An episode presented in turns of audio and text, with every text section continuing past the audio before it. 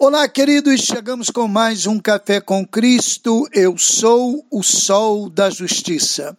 Mas para vós, os que temeis o meu nome, nascerá o Sol da Justiça, e cura trará nas suas asas, e saireis e saltareis como bezerros da estrebaria.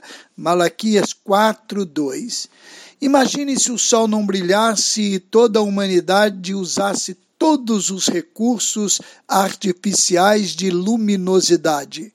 Teríamos o mesmo efeito de iluminação oferecido pelo Sol? De certo que não.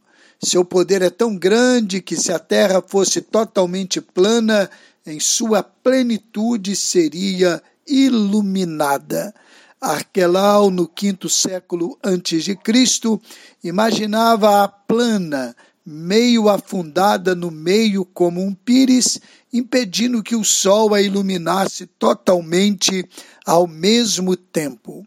O evangelista Mateus registrou a chegada do sol da justiça. O povo que estava assentado em trevas viu uma grande luz.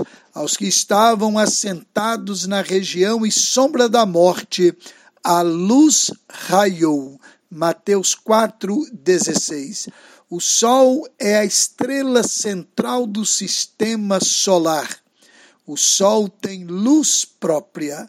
Sentindo-se injustiçado e precisando de orientação, o Sol da Justiça está no centro de todas as suas decisões.